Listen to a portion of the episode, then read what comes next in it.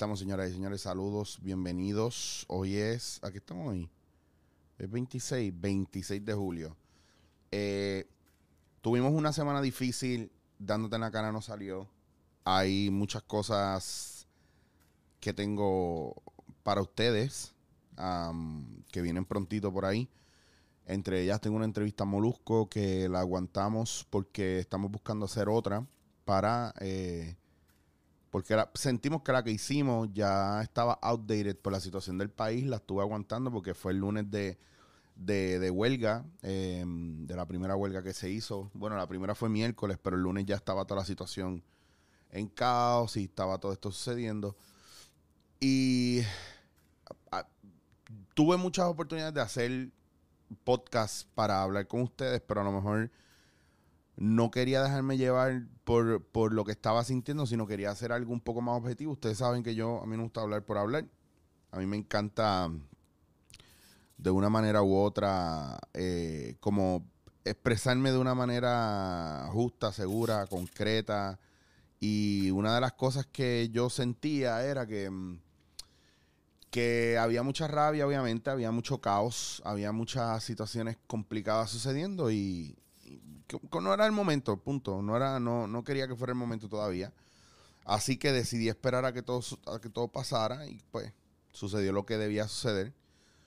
Y quiero tocar varios puntos y no tomarme mucho tiempo. Quiero hablar de, de lo que logramos, lo que no logramos, un review de lo que pasó durante la semana. Y pasaron muchas cosas interesantes, sobre todo la de que Ricky Rosselló fue un huracán María, obligó al pueblo a juntarse, a unirse, a los artistas a unirse mucho más de lo que pasó con María.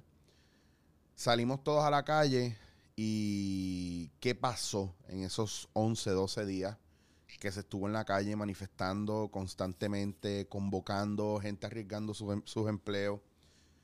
Eh, hubo una guerra, una guerra pacífica, independientemente de las cosas que hayan sucedido por, por estos grupos pequeños que, pues, que querían violencia que no podemos juzgarlos porque hay gente que tiene un nivel de tolerancia y hay otro que no.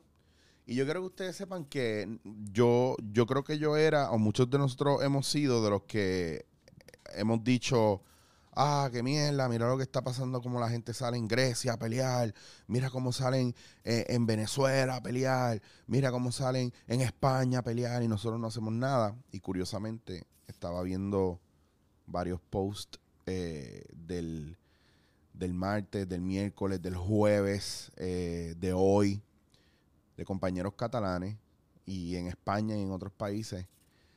Y cómo la gente está elogiando el hecho de que nosotros estuvimos 12 días metiéndole duro hasta que saliera el gobernador.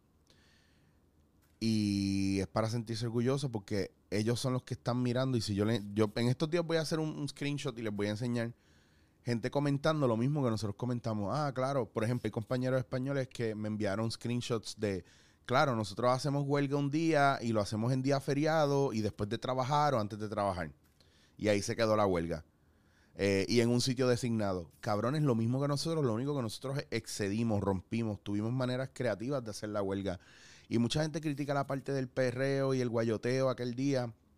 Y mira, no podemos criticar eso porque es parte de nuestra, de nuestra cultura, no debemos criticarlo.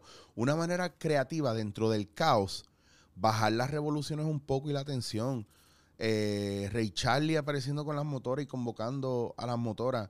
Eh, no, mano, eh, qué bueno, qué bueno que salieron todos los soldados de diferentes gremios a decir, espérate, espérate, espérate, espérate, yo no voy a, no, no vamos a permitir que esto suceda.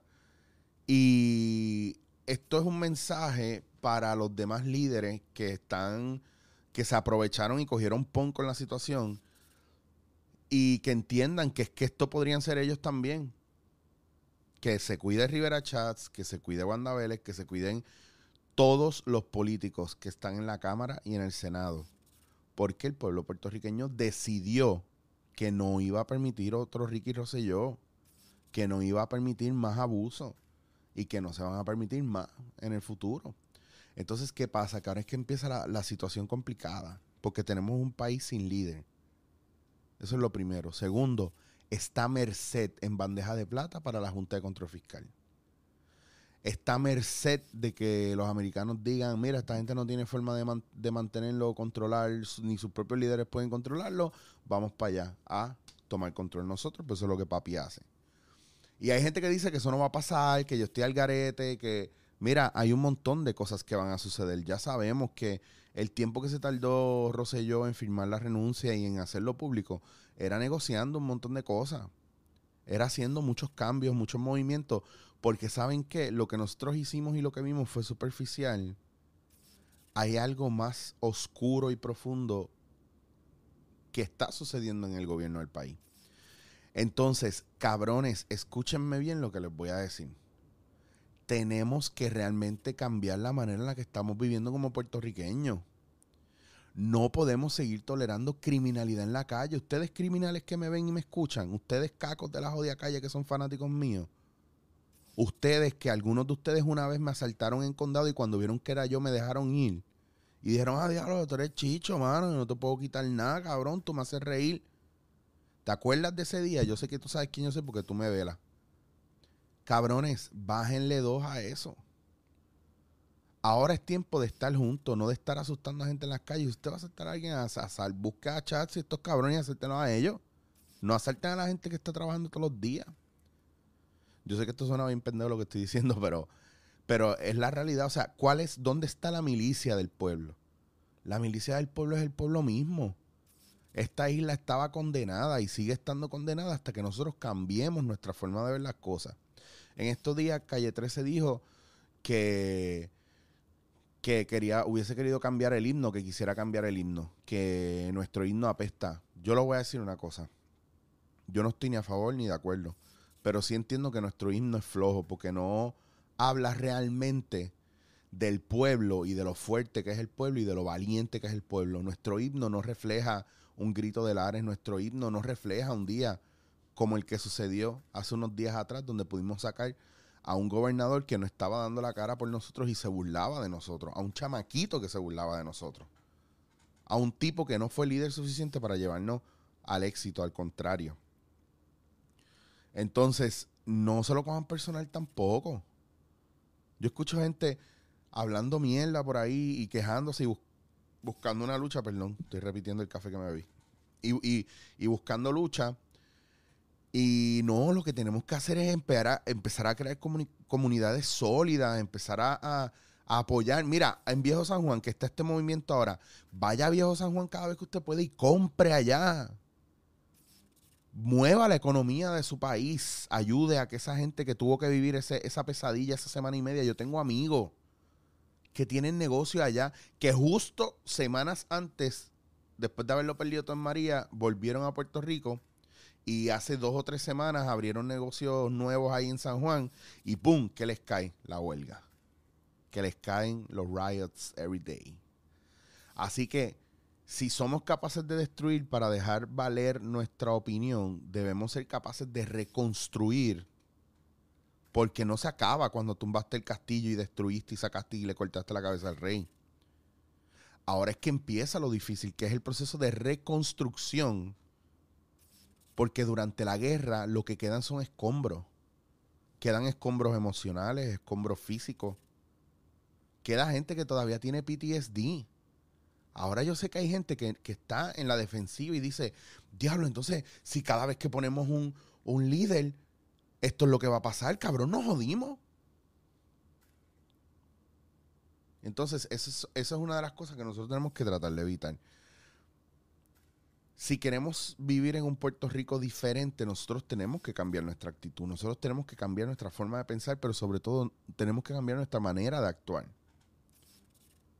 El problema no es el guayoteo. El problema no es Molusco, ni Ricky, ni Calle 13. El problema no es ni siquiera los gobernantes. El problema es que hemos estado dormidos. Es más, se lo debemos a, a nuestros millennials que no creen en Dios, que no creen en la política y que lo único que creen es en que quieren vivir mejor de lo que nosotros vivimos. Porque sabes que nuestras creencias nos han limitado. Estas creencias de que Dios es bueno, Dios proveerá, está genial, está bello, está precioso. Pero no nos sirve si no salimos a la calle y si la fe no es activa. Si no se trabaja por ello. Porque no está viajando, Dios no bajó a sacar a Rosselló. ¿Me entienden? O sea, no quiero ser hater, pero es que tenemos que, no podemos desvirtuar el trabajo. No podemos ver a, una persona con un carro nuevo y decir, ah, chacho, que come mierda. No, pues, se lo ganó.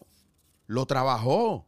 No podemos ver a alguien en una posición, chacho, se tuvo que haber un bicho con cojones para estar ahí. No, se lo ganó. Y aunque esa sido, haya, haya sido, tuvo que trabajar para eso como quiera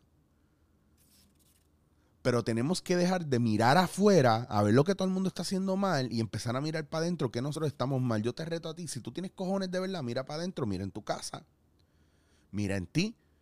Si tú estás haciendo las cosas bien, ah, que esa gente del perreo, que si pa, criticaste, ok, ¿qué hiciste tú en la marcha? Ah, no fui. Ah, pues no, cállate la boca. Ah, pero es que yo no podía ir, pues ¿por qué no fuiste? Ah, por aquí, oye, pues entonces no critiques ah, yo hubiese querido estar ahí, pues entonces apoya. Porque la realidad fue que estando quieto sentado en casa no fue que lo logramos. Entonces, la gente está peleando que si hubo momentos violentos, todos los cambios grandes de la historia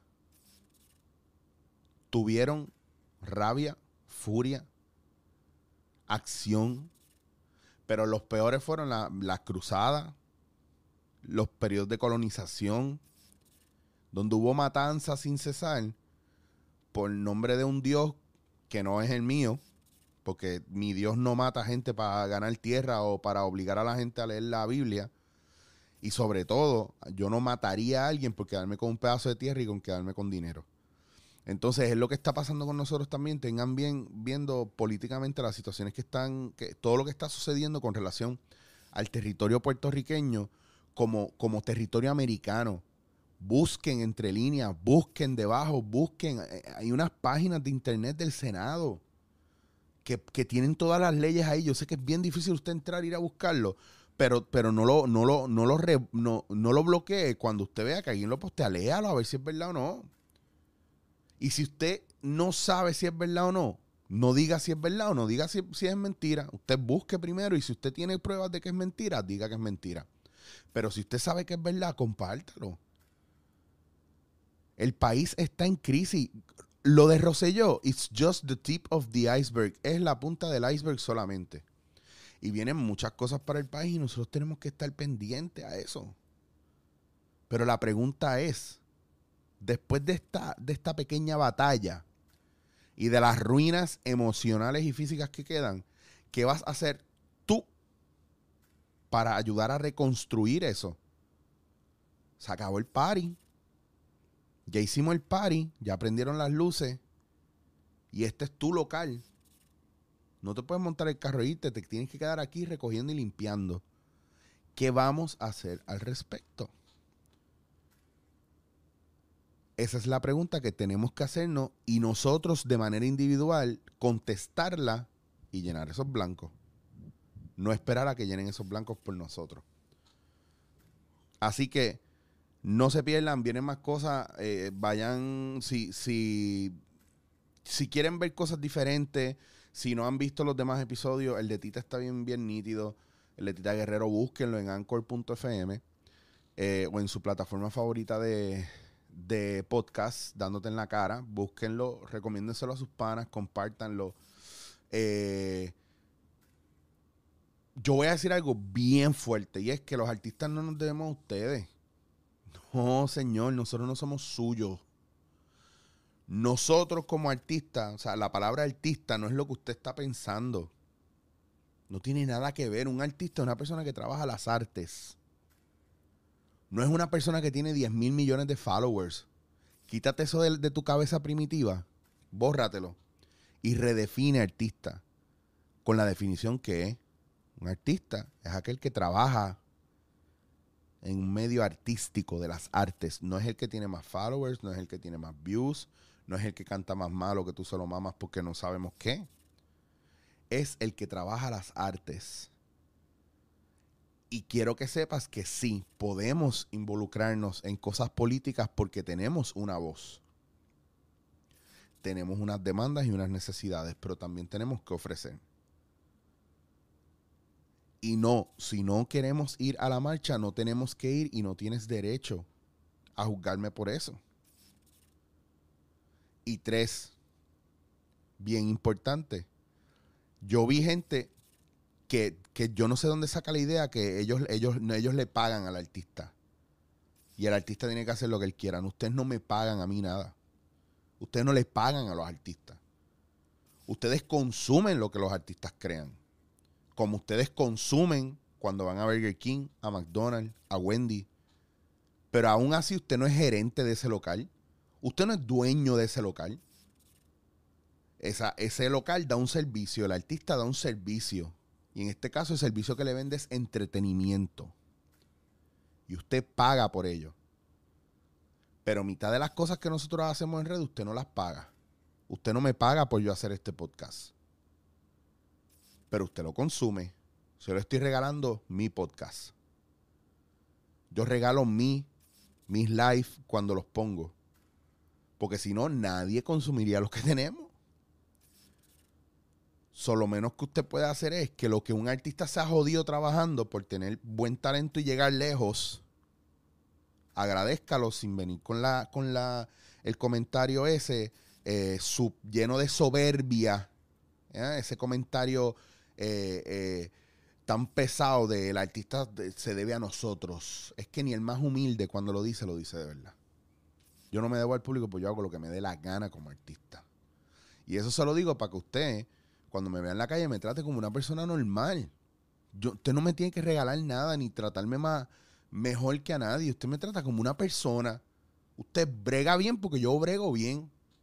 Usted es nice conmigo porque yo soy nice con usted. Usted no me trata de hacer chiste porque, porque, porque me puede caer pesado. Y si me lo hace y yo me río, pues bien, pero es normal porque soy un ser humano. Y así pasa con muchos otros artistas. Y lo traigo a colación porque vi comentarios tan feos hacia mis compañeros artistas que sí pudieron marchar y que estuvieron ahí. Eh, y hubo muchos que, hubo muchos artistas que no cogieron cámara, no cogieron faranduleo y estuvieron ahí, compañeros del gremio, actores, que usted le pasa por el lado y usted piensa que son pase, pase. Que eso no. ¿Quién es? Estos chachos son un viejete ya. Y sin embargo estaban ahí marchando. Porque ellos no son más que artistas. Lo primero que ellos son son seres humanos. Y eso no se nos debe olvidar. Tenemos que dejar de juzgar y poner etiquetas y nombres. Y ya. Y cuando usted ve un gordo, no se lo tripee, abrácelo. Para que no le pase lo mismo que Rosselló hizo y lo tengan que votar. Gente, disfrútenselo, disfrútense Puerto Rico, disfrútense la gente. Nosotros tenemos muchos privilegios, pero tenemos muchos deberes también. Así que es bien importante que esté dándote la cara en plan regañón. Usted lo internalice bien y provoque el cambio. No espera que alguien cambie por usted. Como me dijo un pana, yo, yo le dije, mano, es que yo siento que que yo estoy ayudando, tratando de ayudar a la gente a, cruzar la puerta, pero no la abren. Y mi pana me dice, cabrón, porque a lo mejor tú eres que está al lado de la puerta, ábrela tú. Obviamente, solo en plan metáfora. A lo mejor lo que usted está esperando que otro haga es, es usted el que lo tiene que hacer. No espere por los demás. No espere por hacer una lucha inmensa. Yogananda decía que de nada te vale adorar a Dios y tener un altar y sacar lo mejor para Dios si tu familia pasa hambre, si tu familia no tiene tu cuidado y atención y si tu familia no tiene tu amor. Y yo no, y honestamente, para los que no lo saben y que puede ser un shocker, yo no soy cristiano, pero yo creo en Dios, pero no creo en el Dios en el que tú crees que ata, que limita, que ordena, que censura, que tiene los, los mismos problemas mentales y emocionales que tenemos tú y yo, porque mi Dios no tiene esas mierdas que nosotros tenemos. Y es un Dios totalmente de amor, de cariño, de cuidado, de servicio. Piensa cuándo y cuánto tú le sirves a los demás, cuándo y cuánto tú te sirves a ti. Y el país va a cambiar, pero tienes que empezar en tu casa, entre tus vecinos, tu calle, entre dos, tres calles, tu urbanización, tu distrito, tu pueblo, tu ciudad, tu país. No puedes empezar de afuera para adentro. Tienes que empezar de adentro para afuera. Esto fue dándote en la cara. Los quiero mucho. Saben dónde me pueden conseguir. Vayan a Instagram, Chicho Wasir. Y nada. eso es todo, amigos. Dándote en la cara.